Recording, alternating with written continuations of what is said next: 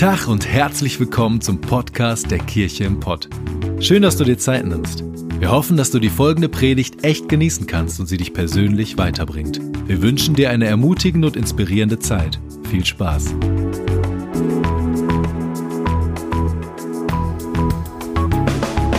Was, was wir uns lange nachgesehnt haben und wir als Kirche so gerne wieder die Türen öffnen ähm, übrigens, während der Predigt und ihr sitzt, dürft ihr gerne den Mundschutz absetzen und richtig durchatmen. Und beim Worship versuche ich immer irgendwie zwischendrin mal kurz runter, damit ich wieder Sauerstoff bekomme.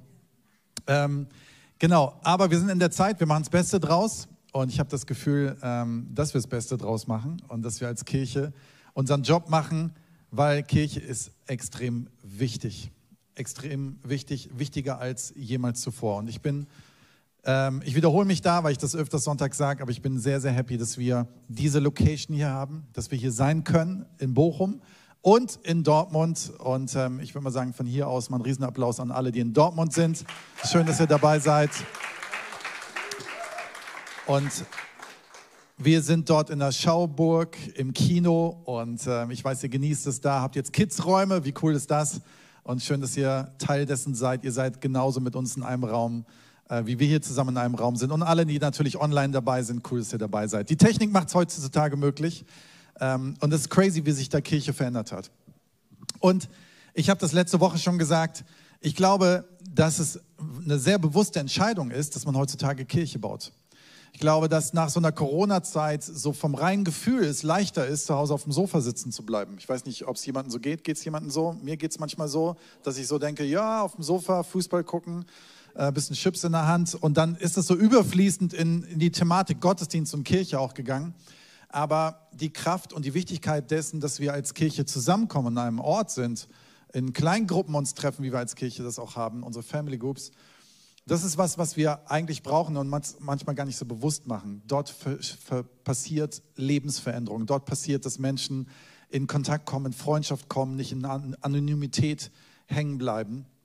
Und das ist was, auf dem Weg sind wir gerade. Und die Kirche weltweit, ich unterhalte mich immer wieder mit anderen Pastoren drüber, dass es auch manchmal rumpelt. Ne? Das ist nicht irgendwie so auf einmal, yeah, die Tür auf und alles ist so, wie es früher war, sondern es ist auch manchmal echt ein harter Kampf. Und ähm, ich merke so, ich bin total happy über unser Team hier, aber auch, auch an euch.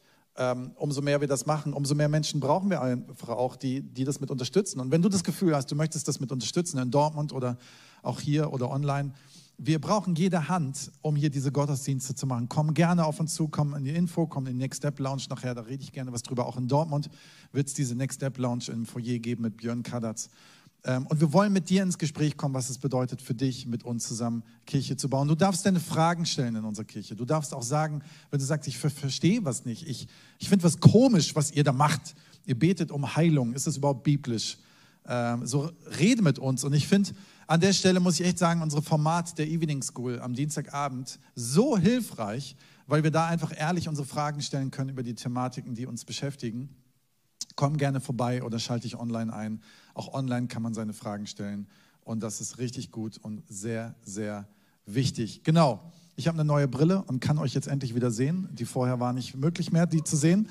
Das ist richtig gut und ich finde es schön, mit euch hier zu sein. Ich möchte gerne beten zum Start. Danke, Jesus dass wir hier sein können. Ich danke dir dafür, dass wir Kirche bauen können. Ich danke dir dafür, dass wir ähm, dich haben, dass wir gesegnet sind, dass du gnädig uns bist. Ich danke dir dafür, dass wir ähm, mit dir zusammen unser Leben gestalten können. Und wir wollen in die Bibel schauen heute und zu sehen, was du sagst zu verschiedenen Themen. Ich möchte bitten, dass du die Predigt segnest, dass du meine Worte gebrauchst und dass du uns veränderst. Amen.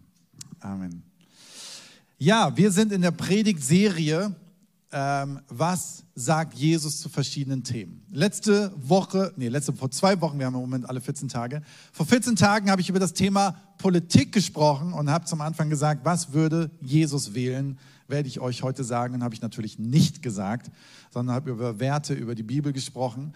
Und ähm, ich hoffe, es hat Menschen geholfen. Es war ehrlich gesagt die komplizierteste Predigtvorbereitung meines Lebens. Bin froh, dass ein Team im Hintergrund war, die mir geholfen haben, weil rede mal über Politik und entgleise nicht nach links oder rechts und sag nicht irgendwas, was äh, irgendwie politisch falsch ist oder biblisch falsch. Das war schon eine Kunst und ich habe es geschafft. Und heute packe ich das nächste schöne Thema an und das ist Geld. Du sagst vielleicht, oh nein, jetzt bin ich heute Morgen in die Kirche gekommen, jetzt redet der über Geld, schon wieder in der Kirche über Geld. Was ist das denn? Kannst du nicht über die Barmherzigkeit Gottes sprechen? Kannst du nicht darüber sprechen, wie wir besser beten können und Bibel lesen können und wie ich es schaffe, morgens wieder aufzustehen und irgendwie zu verstehen, ob Corona jetzt die Endzeit ist oder nicht? Nein, wir reden tatsächlich über das Thema Geld. Und ähm, ein bisschen ist es manchmal so wie die Schlafzimmertür öffnen ähm, also da reden wir in zwei Wochen drüber, über das Thema Sex. Was sagt Jesus zum Thema Sex? Wow, äh, freue ich mich jetzt schon drauf. Ähm, ich habe meine Frau gebeten, die Predigt zu predigen und wir diskutieren noch, wer sie jetzt wirklich predigt. wer votet dafür, dass meine Frau sie predigt? Die ist gerade draußen mit unserem Baby. Wer will, dass ich sie predige? Danke in Dortmund, dass ihr für meine Frau ge gewotet habt. Ähm, aber wisst ihr was, beim Geld ist es so, wenn man mal ehrlich ist, beschäftigt uns jeden Tag. Es beschäftigt uns jeden Tag. Und nicht darüber zu sprechen, was die Bibel und was Jesus darüber sagt zum Thema Geld, ist eigentlich blöd. Weil es ist so etwas, was uns jeden Tag beschäftigt und manchmal auch jeden Tag nervt und jeden Tag herausfordert und jeden Tag unsere Gedanken bestimmt. Und mein Wunsch ist, dass wir in einer Kirche sind, wo wir in die Bibel schauen und sagen, wie kann denn die Bibel uns in den Dingen, die uns jeden Tag beschäftigen, helfen? Wie kann sie uns begleiten in diesem Punkt. Jeden Tag schauen wir irgendwo auf eine App, ist noch was da von der Kohle? Oh, ich will einen Döner kaufen, ist die 2,50 Euro, sind die noch vorhanden? Ähm, und es beschäftigt uns. Und ich weiß nicht, ob du es wusstest, und das ist mega interessant. Es gibt über 500 Bibelstellen zum Thema Gebet. 500 Bibelstellen zum Thema Gebet. Und keiner zweifelt daran, dass Gebeten wichtig ist. Es gibt 500 Bibelstellen zum Thema Glaube. Auch wir alle wissen, dass das Thema Glaube extrem wichtig ist. So, jetzt kommt's. Ähm, 2000 Verse sind über Besitz und Finanzen. So, die Bibel nimmt dieses Thema als sehr, sehr wichtig. Und Gott möchte, dass wir verstehen, dass er nicht etwas verbieten möchte und sagen möchte, ah, Geld ist vom Teufel und ist ganz schlimm. Nein, das sagt die Bibel nicht sondern die Bibel möchte, dass wir einen gesunden Umgang damit haben und dass es uns und anderen zum Segen wird. Und ich glaube, dass es manchmal so belastend sein kann, dieses Thema, im positiven und negativen Sinne, dass es wichtig ist, reinzuschauen, was Gott denn dann zu sagt, dass wir gesund damit leben können. Psalm 24, Vers 1. Die Erde und alles, was drauf ist, gehört dem Herrn. So, Gott braucht kein Geld. Punkt. Weiß nicht, ob du mal dachtest, Gott braucht mein Geld. Nein, er braucht dein Geld nicht. So, ihm gehört die ganze Erde, dem gehört alles. So, der kann sich jede neue Playstation kaufen. Es ist alles in seinem, er hat alle Ressourcen zur Verfügung. Und er hat alles geschaffen. Ähm, aber wie sieht es mit uns aus? Sind Finanzen für uns wichtig? Habe ich schon gesagt, absolut ja. Wir lesen und reden, reden viel über Geld. Aber die Frage ist, wenn mir Geld wichtig ist, was macht es eigentlich mit meinem Bild zu Gott. Weil uns Geld wichtig ist, ist Gott Geld auch wichtig, weil du Gott wichtig bist. Und er möchte, dass du ein gesundes Leben hast. Er liebt dich, er möchte eine gesunde Beziehung zu dir, aber er möchte auch, dass du eine gesunde Beziehung zu ihm, aber auch eine gesunde Beziehung zu natürlich Menschen hast, aber auch zu dem Thema Finanzen hast. Es geht heute in dieser Predigt nicht darum, dass ich euch bitte, mehr an unsere Kirche zu spenden. Punkt. Darum geht's. Also das darfst du gerne. Und wir können es auch gebrauchen, aber darum geht's nicht. Mein Herz als dein Pastor und falls du Gast bist, als dein Gastpastor heute Morgen, ist, ich möchte, dass wir Durchbrüche erleben in Dingen, die unser Herz krank machen. Und dass wir eine Freiheit erfahren in unserem Leben. So, jetzt die Schöne Frage, was eigentlich mit Jesus selber? Wir sagen ja, was sagt Jesus zum Thema Finanzen? War Jesus eigentlich arm oder reich? So, was denk, wer denkt, Jesus war arm? Wer denkt, Jesus war reich? Ja? Einer sagte arm, zwei sagen reich. Die anderen sagen keine Ahnung. Ähm, das ist interessant. Wir denken ja immer, dass Jesus Sohn eines, ähm, eines, eines Tischlers oder Schreiners oder was auch immer war. Ähm, ich war in Israel vor anderthalb Jahren und ich weiß, was wirklich sein Vater war. Also du musst nach Israel reisen, um wirklich Dinge zu wissen, um sie gesehen zu haben. Ich stand in seiner Werkstatt, ein Scherz. Natürlich nicht. Aber was ich dort gelernt habe, ist, dass es damals nicht einfach nur Handwerker gab, die das eine oder andere gemacht haben, sondern es gab Architekten, die haben alles gemacht. Die haben das Haus entworfen, die haben das geplant, die haben die, die Statik geplant, die haben das Holz geschnitzt, die haben sich Leute geholt, die ihnen geholfen haben. Das heißt, sein Vater war mehr als nur irgendwie ein Dachdecker oder ein Schreiner oder ein Tischler, der in seiner Werkstatt stand, sondern er war ein Architekt, der war ein Ingenieur. Und ich weiß nicht, ob ihr das wusstet, er war, ähm, er war Facharbeiter in Nazareth. Er kam eigentlich gar nicht aus Nazareth, sondern ist nach Nazareth geholt worden als Facharbeiter. Das heißt, ich glaube, und, und zwar um Häuser zu bauen, weil sie viele Häuser brauchten, weil nicht viele Leute, es war eine sehr arme Gegend und sie brauchten Fachleute von außerhalb. So, und ich glaube nicht, dass Jesus aus einem armen Elternhaus war. Sein Vater hatte einen Job, der sehr gefragt war. Interessant ist auch, natürlich, ihm standen alle himmlischen Ressourcen zur Verfügung, das wissen wir alles, aber jetzt mal als Jesus-Mensch, was wissen wir darüber? Jesus hatte auch Geschmack und Style. Wir denken ja immer, Jesus wäre in einem Kartoffelsack mit Birkenstock, die er Secondhand gekauft hat, durch Israel gelatscht.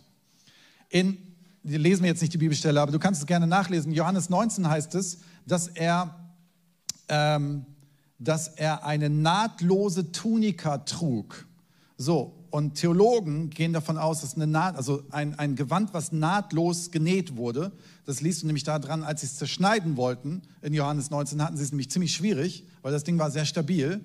Und Theologen sagen, das war der Armani-Anzug der damaligen Zeit.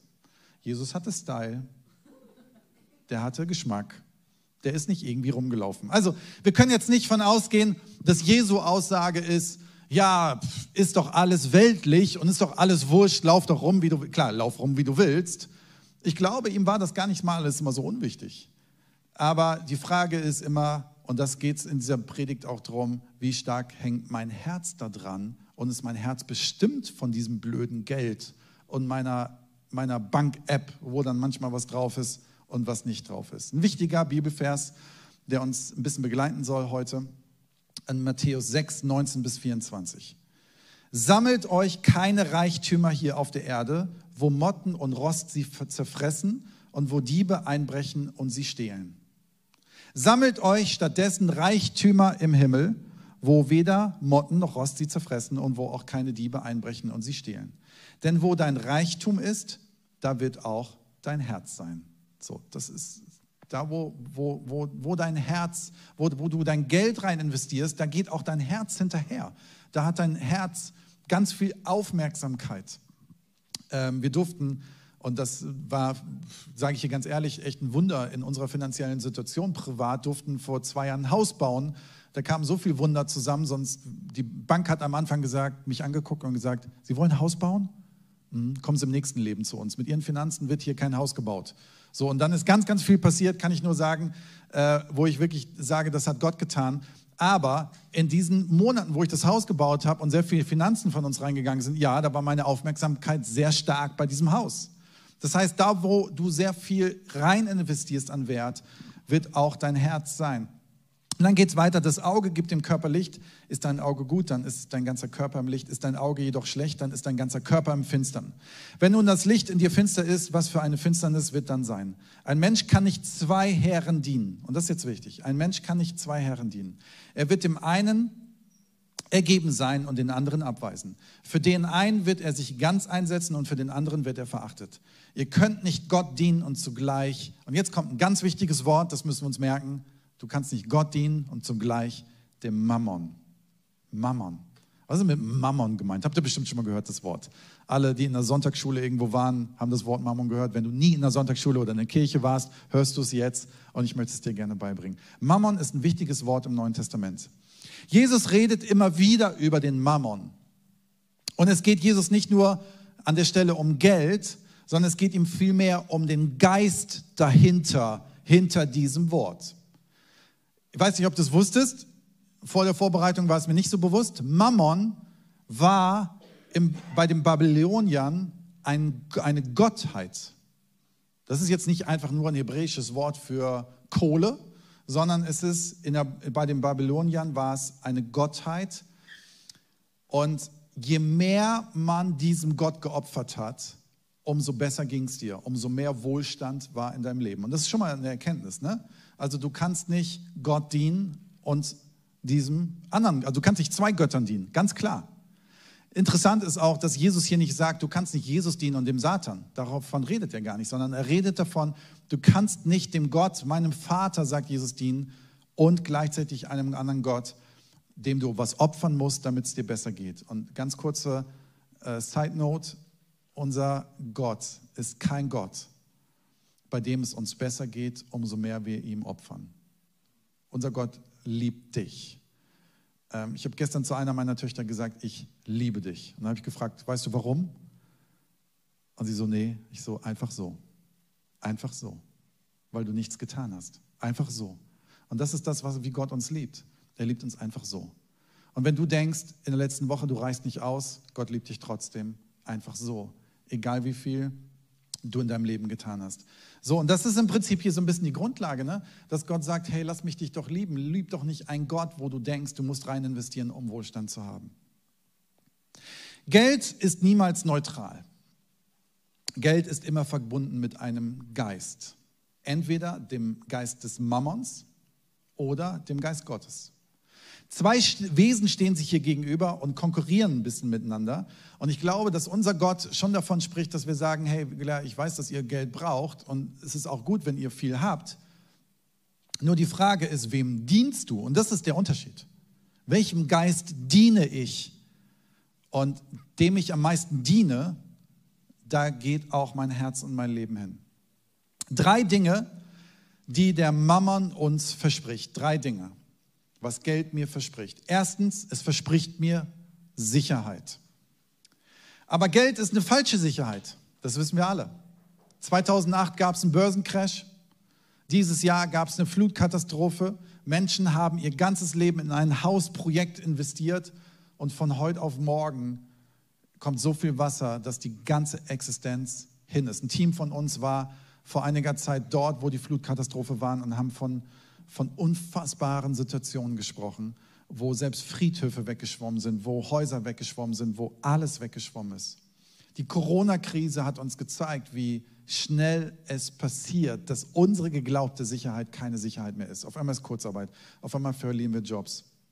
Und wir haben es einfach nicht 100 Prozent in der Hand. Viel Geld, viel Sicherheit ist das Motto und es ist auch instinktiv dieses Gefühl. Und ich selber, wir alle leben so, oder? So, oh, hätte, ich, hätte ich doch mehr. Kennt ihr diesen Traum, wenn ich manchmal nachts liege, spiele ich den, was wäre, wenn ich morgen eine Million hätte? Ha! So, Raffi und ich sind da sehr ähnlich. Das allererste ist Haus in Holland. Ne? Ja, reicht nicht eine Million, für dich vielleicht nicht, für mich schon. Und dann kommen so ein paar andere Sachen. Und es, wie gesagt, nochmal hier, ganz wichtig, es ist nichts Falsches, viel Geld zu haben, aber diene ihm nicht. Mammon vergibt Geld oder Mammon sagt, es ist in einem unverhältnismäßig hohen Wert, dass das unsere Sicherheit ist. Wichtig ist, das Hauptanliegen Jesu ist nicht das Geld, sondern was dein Herz kontrolliert. Wer ist dein Herr? Wer ist dein Gott? Und die Frage, die Gott uns hier stellt, ist, hast du Geld oder hat Geld dich? Hast du Geld oder hat Geld dich? Wo suchst du nach Sicherheit? Bei Gott oder bei Mammon? Das ist letztendlich so diese ganze Hauptfrage. In Sprüche 11, Vers 28 heißt es, vertraue auf deinen Reichtum und du wirst untergehen. Oh, wer will schon untergehen? Vertraue auf dein Reichtum und du wirst untergehen. Reichtum ist nicht schlecht, aber lass es eben nicht dein Herz einnehmen. Stell dir mal folgende Frage. Wie viel Geld brauchst du, um dich abgesichert zu fühlen? Und wir in Deutschland sind so Angst, wir sind ein bisschen ängstlicher, glaube ich, als andere Länder. Wir brauchen ganz viel Sicherheit, deswegen haben wir auch die meisten Versicherungen weltweit, die man nur abschließen kann für alles. Du kannst sogar irgendwie für deine Hühner eine Versicherung abschließen und für was auch immer kannst du eine Versicherung abschließen. Und wie viel Geld brauchst du, um das Gefühl zu haben, für alle Eventualitäten abgesichert zu sein? Dafür reicht dein Gehalt nicht. Hol mal einen Versicherungsvertreter, der freut sich einen Ast ab, wenn du sagst, ich will alle Eventualitäten absichern. Die Antwort ist mehr als du zur Verfügung hast. Und in der Bibel heißt es irgendwo, die Gottesfürchtigen aber blühen auf wie Bäume im Frühling. Das heißt, unser Glück und unsere Sicherheit kommt von Gott. Wir, wir blühen nicht auf, wenn wir mehr Geld haben. Steve Jobs hat mal gesagt, ich hätte mein Vertrauen, meine Hoffnung auf etwas anderes setzen sollen als Geld. Ein Mann, der sehr reich irgendwann früh gestorben ist. Ich hätte mein, meine, meine, meine Sicherheit woanders holen sollen.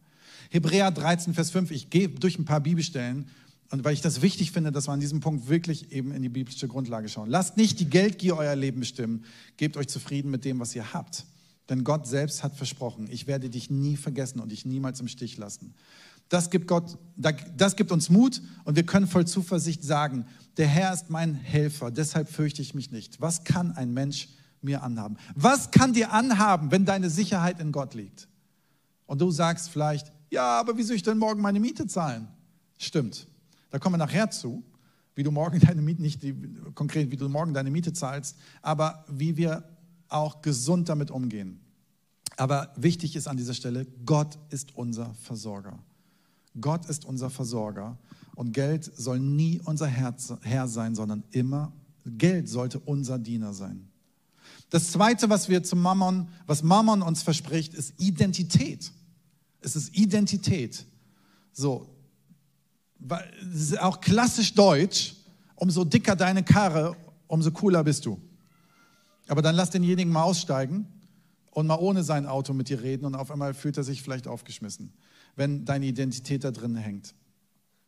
Und Identität, also Mammon sagt, wenn du mich hast, dann hast du Ansehen und Respekt vor den Menschen, dann hast du ein Statussymbol. Und ganz ehrlich, ich glaube, wir sind alle nicht davor gefeit dass das irgendwo auch eine Wichtigkeit für uns hat. Lukas 12, Vers 15 heißt es, nehmt euch in Acht, begehrt nicht das, was ihr nicht habt. Das wahre Leben wird nicht daran gemessen, wie viel wir besitzen. Das wird, hängt nicht daran ab. Meine Identität schenkt uns Jesus. Ich bin Kind Gottes.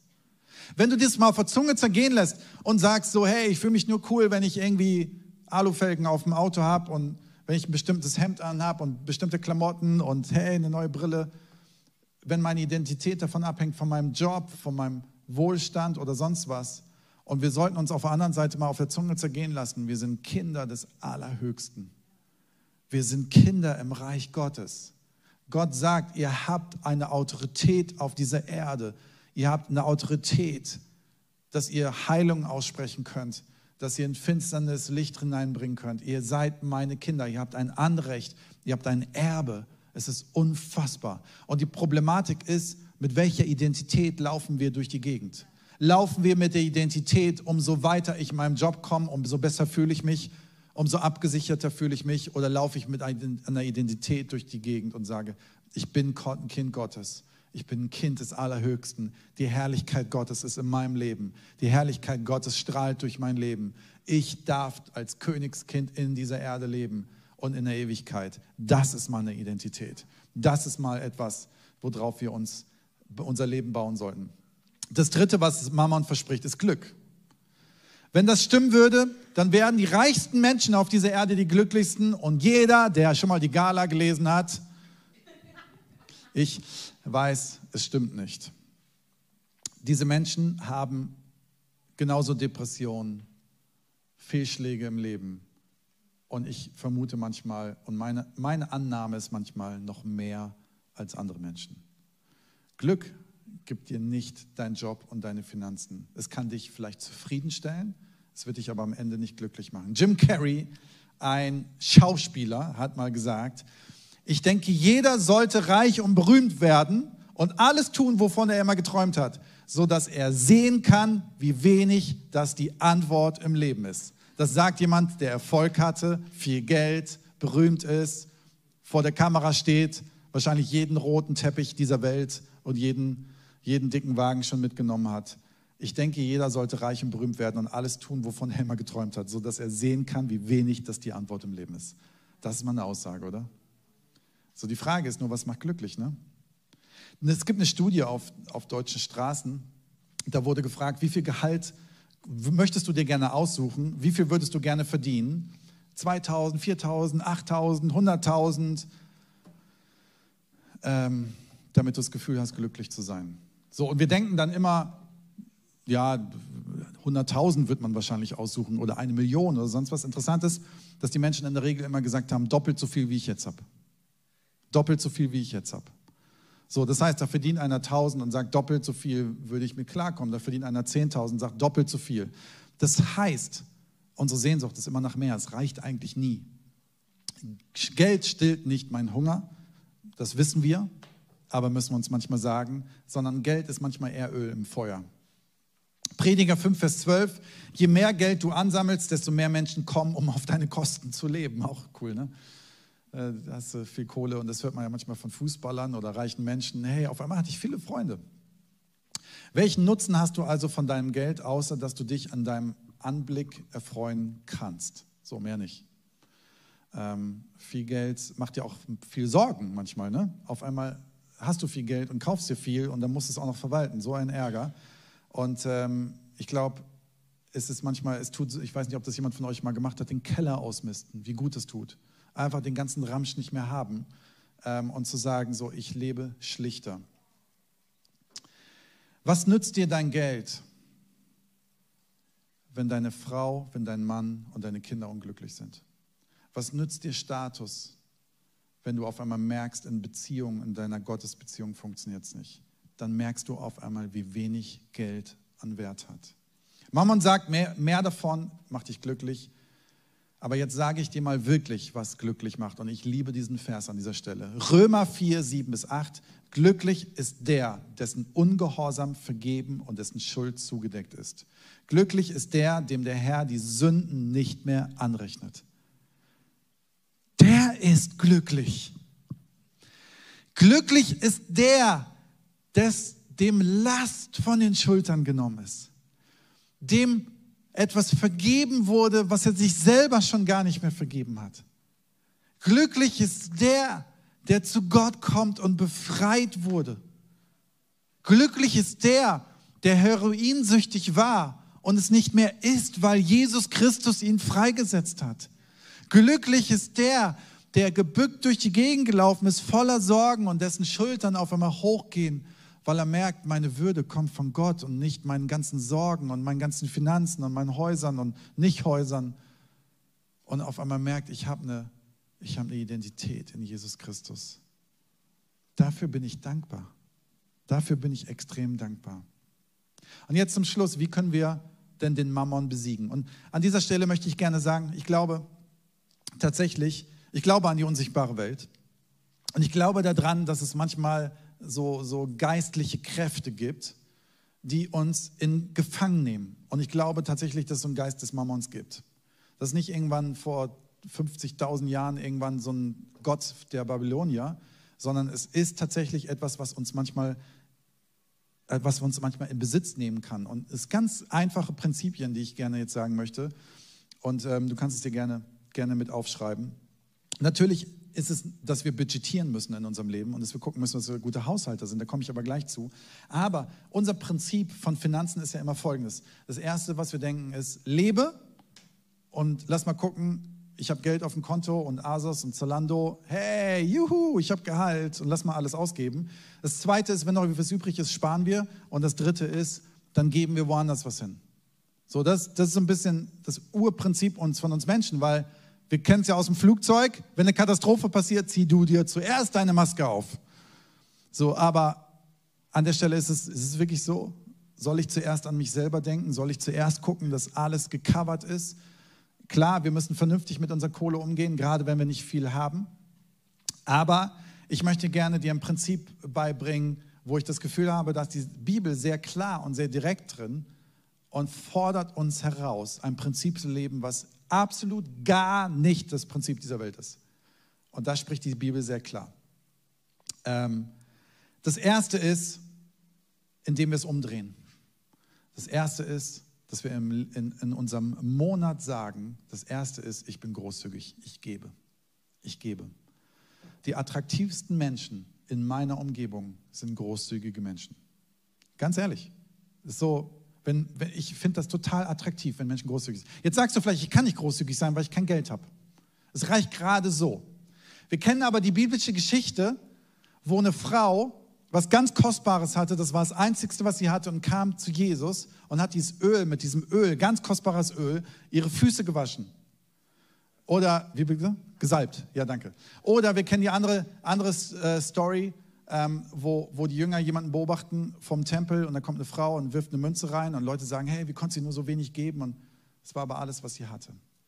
So, ich glaube, dass das Prinzip ist, dass wir als allererstes in unserem Leben sagen, das, was ich bekommen habe, ist nicht meins. Es gehört nicht mir.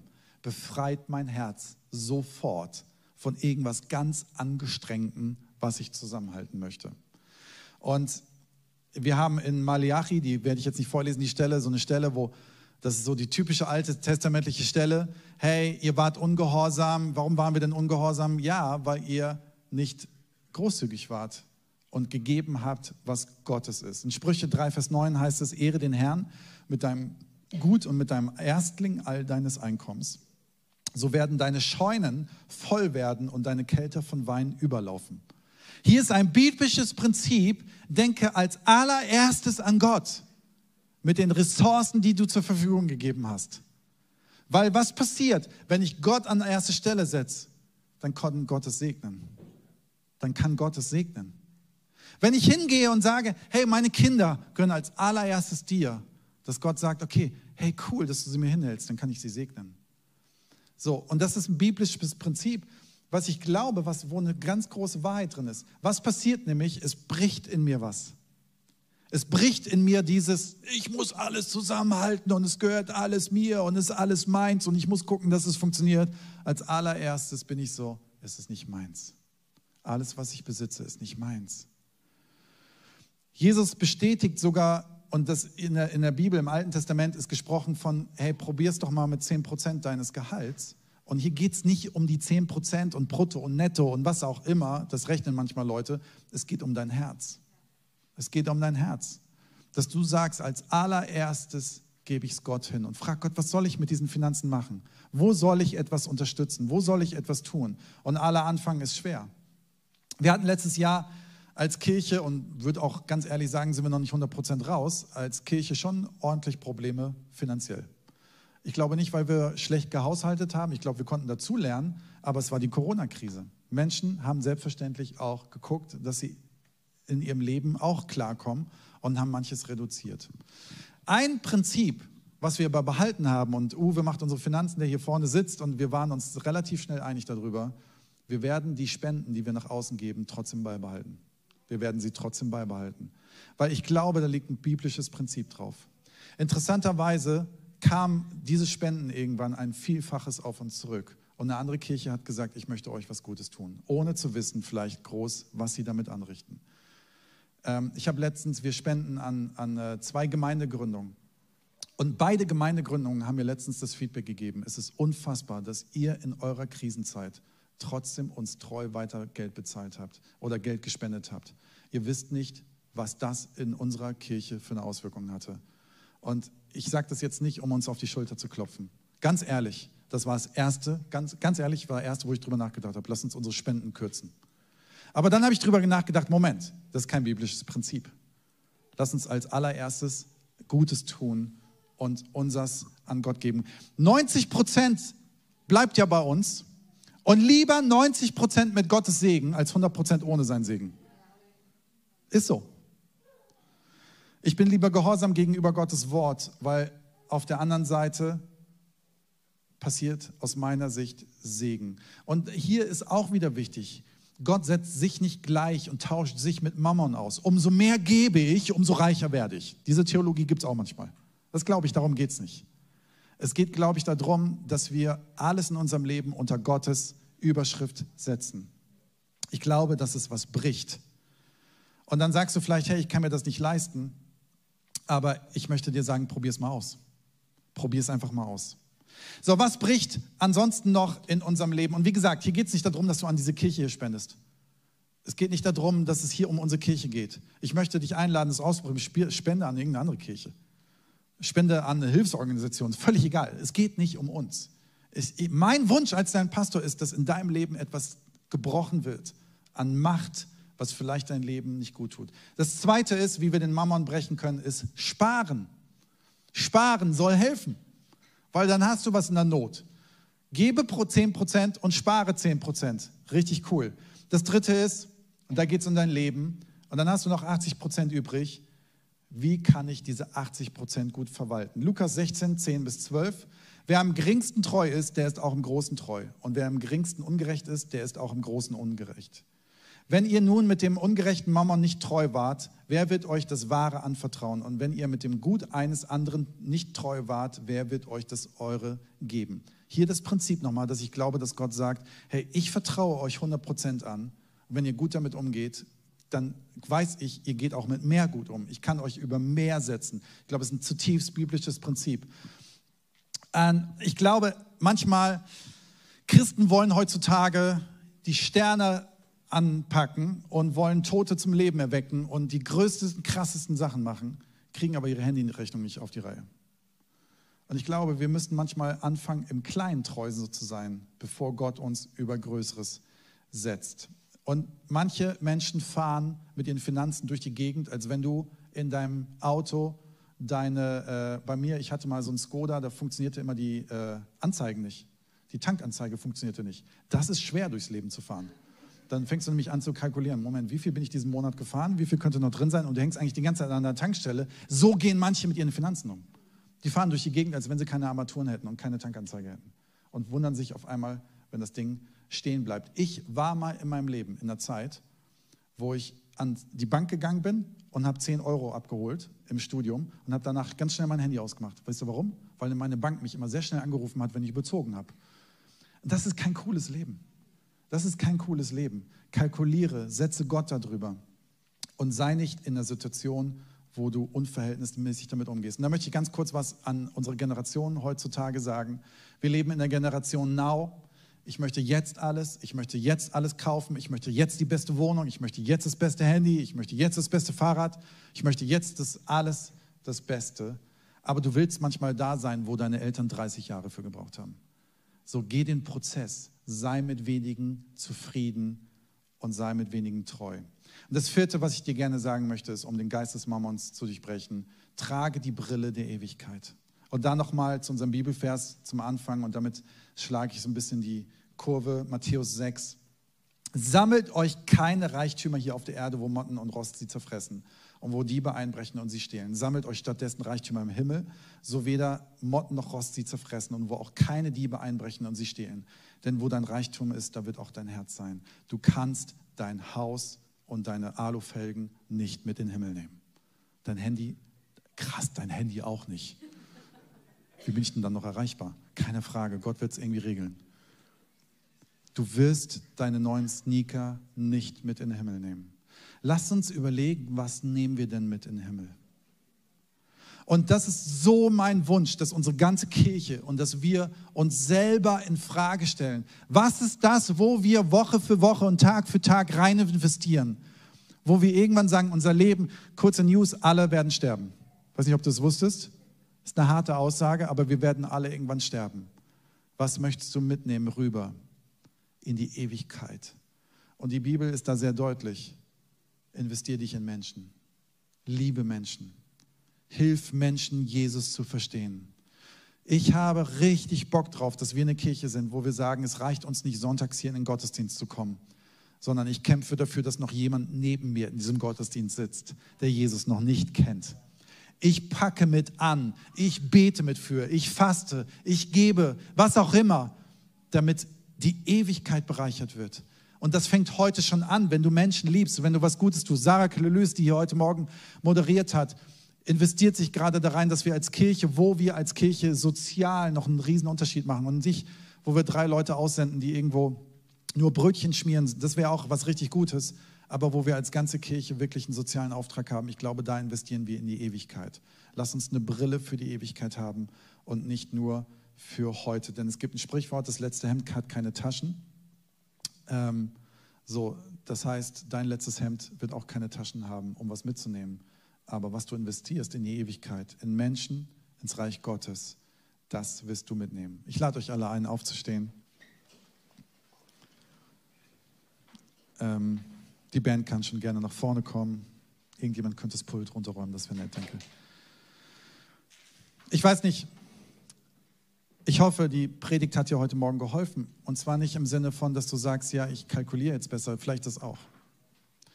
Ich hoffe, dass diese Predigt dir geholfen hat zu verstehen, dass in unserem Leben es so extrem wichtig ist, dass Gott an erster Stelle steht. In allen Bereichen und auch in Finanzen.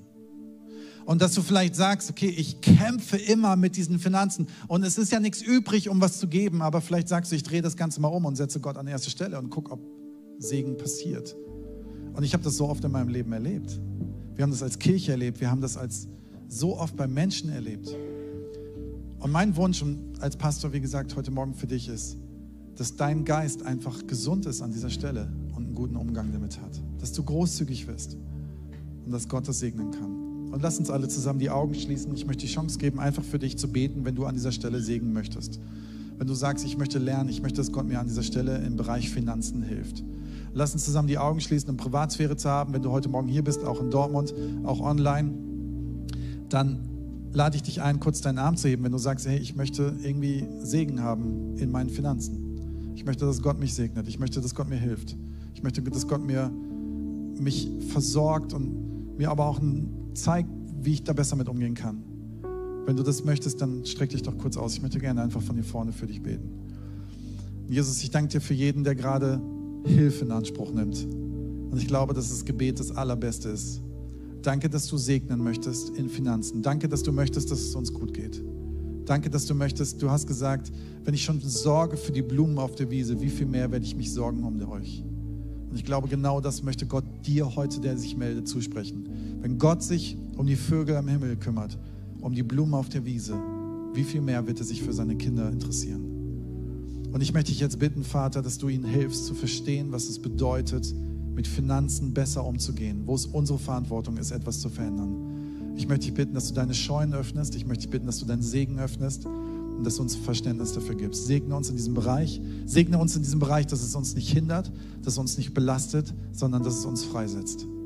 Danke, Jesus, dass du hier bist heute Morgen und dass du gut bist und dass das kein Tabuthema ist.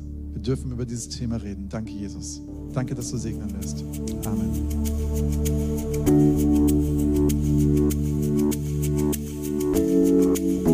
Wir hoffen, dass dir die Predigt weitergeholfen hat. Wenn du Fragen hast, schreib uns einfach an info@kircheimpod.de. Fühl dich auch herzlich eingeladen, uns persönlich kennenzulernen. Für alle weiteren Infos zum Leben unserer Kirche besuche unsere Website oder folge uns auf Instagram. Wir wünschen dir noch eine geniale Woche. Glück auf!